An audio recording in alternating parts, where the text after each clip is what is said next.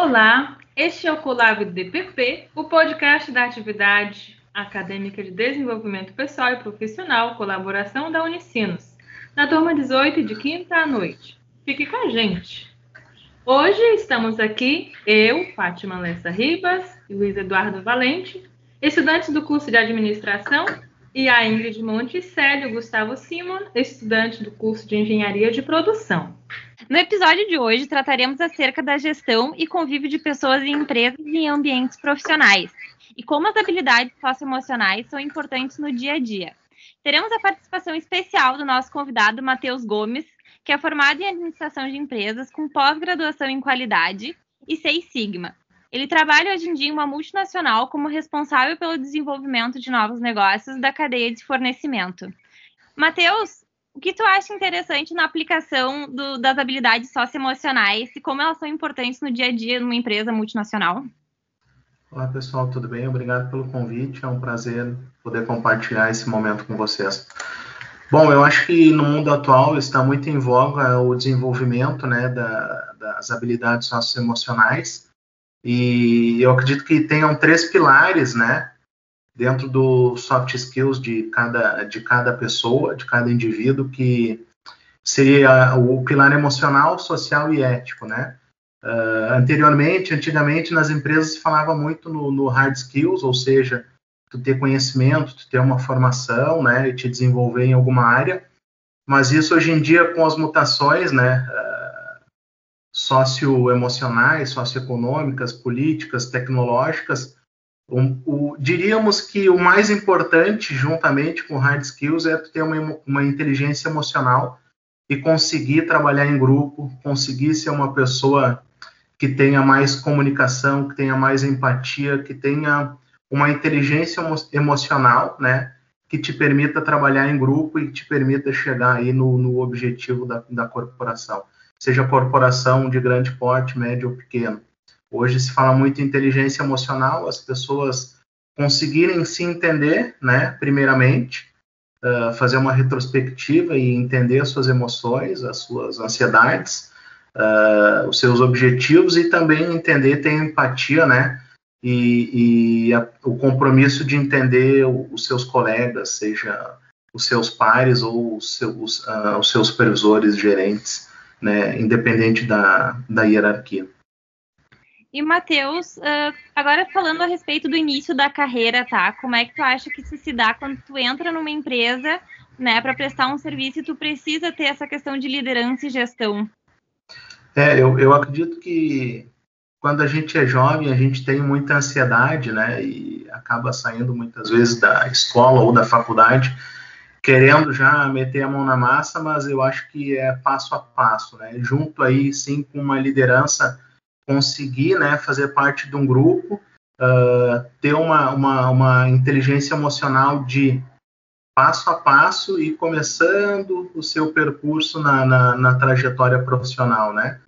Claro que em grandes empresas a gente tem um apoio muito grande, que muitas vezes tem pessoas muito experientes, né? Que agregam na, na nossa trajetória, fazendo com que a gente consiga, né? Passo a passo aí construindo um, uma trajetória, um caminho. Logicamente, cada vez mais se fala né, em, em mudar o mindset e é muito necessário uma liderança. A gente fala que antigamente existiam lideranças conservadoras, então mudar um pouquinho esse estilo de, de liderança. As empresas elas também sofreram mutações, as pessoas cada vez menos a gente pode dizer que uh, essa gestão conservadora está se perdurando nas empresas então, tem lideranças hoje muito mais empáticas no sentido de ajudar né, o seu time e fazer com que cada um, com a sua especialidade ou com, com as suas habilidades, consiga agregar dentro do grupo. Matheus, quem está falando aqui é o Gustavo, e eu queria saber um pouco de ti, com a tua experiência, de que forma que essas relações interpessoais, principalmente entre os colaboradores e seus superiores, de que forma que as soft skills né, ou essas habilidades socioemocionais, elas são importantes nessas relações, né, para um bom convívio entre os superiores, os colaboradores, de que forma que essas, essas habilidades elas se, se desempenham numa empresa? Com certeza, Gustavo. Eu trabalho atualmente e minha trajetória uh, ela é muito galgada em cima de empresas uh, na área de tecnologia, na área de engenharia mecânica, né? Eu, eu, a minha trajetória aí de mais de 15 anos dentro de empresas de tecnologia, então, onde se tem empresas de tecnologia, pesquisa, desenvolvimento, as pessoas elas precisam de muita criatividade, né? É, ainda mais no, no, no, ano que a gente vive, no, no século, milênio que a gente vive, a, a, cada minuto a gente vê tecnologias novas sendo lançadas e isso teve uma grande mudança porque anteriormente, logo que eu iniciei na minha trajetória profissional, uh, a gente tinha vergonha muitas vezes de dar uma ideia ou de implementar alguma coisa porque pô, o pessoal vai vai, vai brincar contigo, vai virar motivo de chacota, e aí até dentro da engenharia mecânica, dentro das engenharias, né, uh, muito trazido pela, pela revolução japonesa, digamos, a indústria japonesa, né, automotiva, que trouxe muita, muitas ferramentas, se tem uma ferramenta chamada brainstorming, que é a tempestade de ideias, onde as pessoas colocam, né, a sua ideia podendo ser, de, de certa forma, alguém analisar que é uma ideia muito né, básica uma ideia nada a ver, e na verdade dessas ideias saem, saem muitos projetos muito expressivos. Então, uh, evoluiu muito nesses 15 anos. A criatividade em empresas de tecnologia, elas são muito importantes, mas logicamente que dentro da criatividade, dentro dos grupos, né, existe muito conflito de interesse e existe, né, Uh, o, o, o, líder ele precisa de muita habilidade emocional para dentro de um projeto, e eu trabalho em diversos projetos de tecnologia, onde tem um início, meio e fim. É, é, em muitos casos, nossos projetos aí eles têm duração de dois a quatro anos, e dentro desses dois, quatro anos, de dois a quatro anos, existe muita, muito conflito, né? Então, cabe à liderança uh, conseguir dentro do grupo, né, fazer com que esses conflitos eles não impactem no resultado final.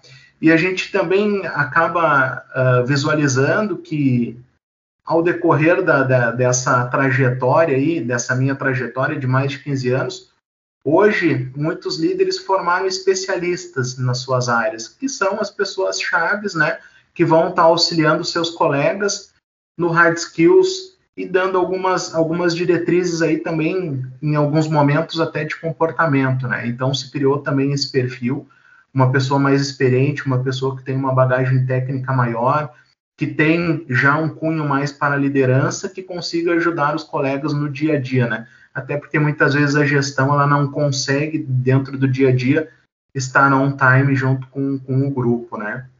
Então acredito que teve essa evolução e é muito importante. E hoje a bobagem de hoje pode ser o, o, o, futuro de amanhã, né? A gente tem que pensar que nada mais pode ser julgado como uma coisa idiota, básica, né? Ou que não tenha relevância.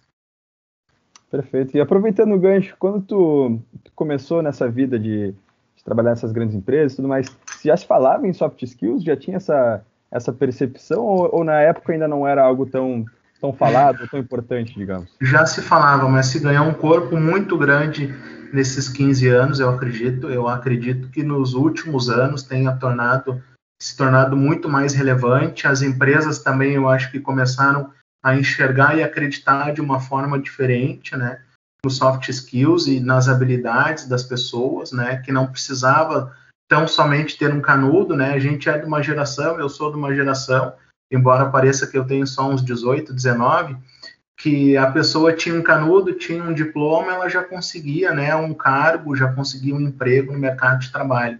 Hoje em dia isso não basta mais, né? Tu tem que ter uh, a tua formação, tu tem que fazer uma especialização, tu tem que ter um, um curso daqui a pouco de línguas, né? E logicamente todos soft skills, né? Toda essa bagagem que tu vai adquirindo também no dia a dia. Eu também, antes de fazer a minha graduação, eu fiz o Senai, então eu saí do curso também achando, nossa, eu sei tudo, já tu chega no mercado de trabalho é diferente, né? Tu precisa, junto com o time, te colocar no teu lugar e, ô, pessoal, vamos, vamos se ajudando. Se falava muito nesses 15 anos de trabalhar em equipe, mas eu acho que também se teve uma revolução e, e se encontrou ferramentas para, ó, o que, que a gente precisa, né? Para que o time consiga uh, evoluir também, né? Olá, Matheus, Luiz falando por aqui. E dentro ainda das relações de gestão, com os chefes e os funcionários, o que, que tu mais destacaria de interessante? Ah, eu acredito, eu, eu por mais de 13 anos uh, gerenciei, gerenciei grandes grupos, né? Tanto em São Paulo quanto no Rio Grande do Sul, eu cheguei a, a liderar grupos de mais de 120 pessoas é, em estados diferentes, né? Eu acredito que, além de tudo que, que nós falamos, uh, existe algo muito, muito importante, que é a transparência, né, a ética e a empatia. Eu acho que, eu acredito que eu tive sorte também na minha trajetória de ter líderes que se colocaram no meu lugar, me ajudaram, me apoiaram, né, e me deram um alicerce para que eu conseguisse me desenvolver. Então, eu acredito que hoje a liderança precisa ser transparente, não, não, não tem mais espaço para aquelas lideranças centralizadoras, conservadoras, né? Não tem mais espaço para isso. Hoje, na verdade, a gente precisa de colaboração, né? Precisa de empatia, precisa estar do lado uh, do, dos subordinados, dos colegas, né? E do time todo. Então, acho que a transparência é algo que uh, é muito importante na minha trajetória, seja com os meus clientes, fornecedores, colegas, subordinados, parceiros, é, a transparência, né? Muitas vezes no, na tua trajetória existem desafios muito expressivos, muito grandes, e a gente precisa, né, de uma inteligência e precisa de uma transparência até para que a pessoa consiga se colocar no teu lugar. Muitas vezes eu acho que a questão do relacionamento ela faz toda a diferença, né? Porque tu pode ser muito bom tecnicamente, tu pode conhecer muito de um assunto, mas a gente, em todas as, as esferas, seja no trabalho ou pessoalmente, a gente precisa das pessoas, né? E quando tu é transparente com alguém, aquela pessoa sente confiança e acredita em ti. Acho que isso é o ponto mais importante para mim. E graças a Deus, nesses mais de 15 anos, eu consegui uh, ser uma pessoa transparente, conseguir agregar e também conseguir ser ajudado em todos os sentidos, né?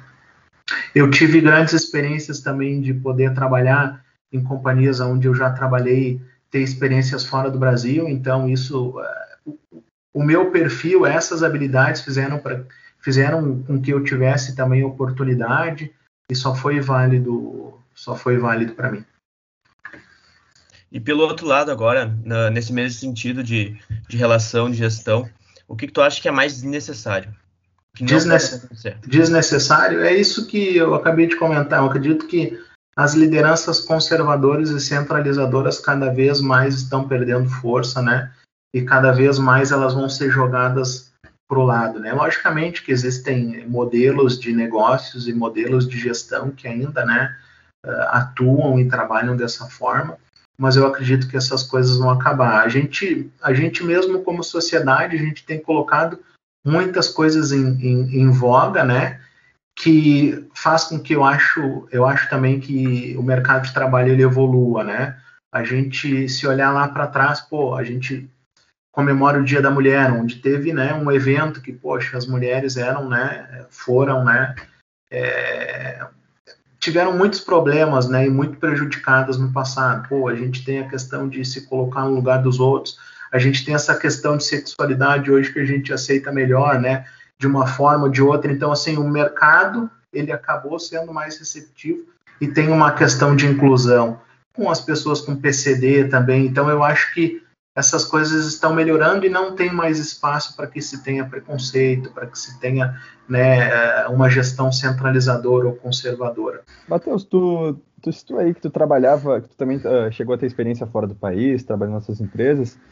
Tu, tu vê alguma diferença, uh, falando nessas, nessas habilidades socioemocionais, tu vê alguma diferença lá fora uh, em relação ao Brasil? Tu acha que, que, que, as coisas são muito parecidas ou tu vê um cenário um pouco diferente nesse sentido dessas relações interpessoais lá? Não, existe, existem muitas diferenças, tanto estruturais quanto culturais, que acabam né, impactando uh, de alguma forma na questão socioemocional, né?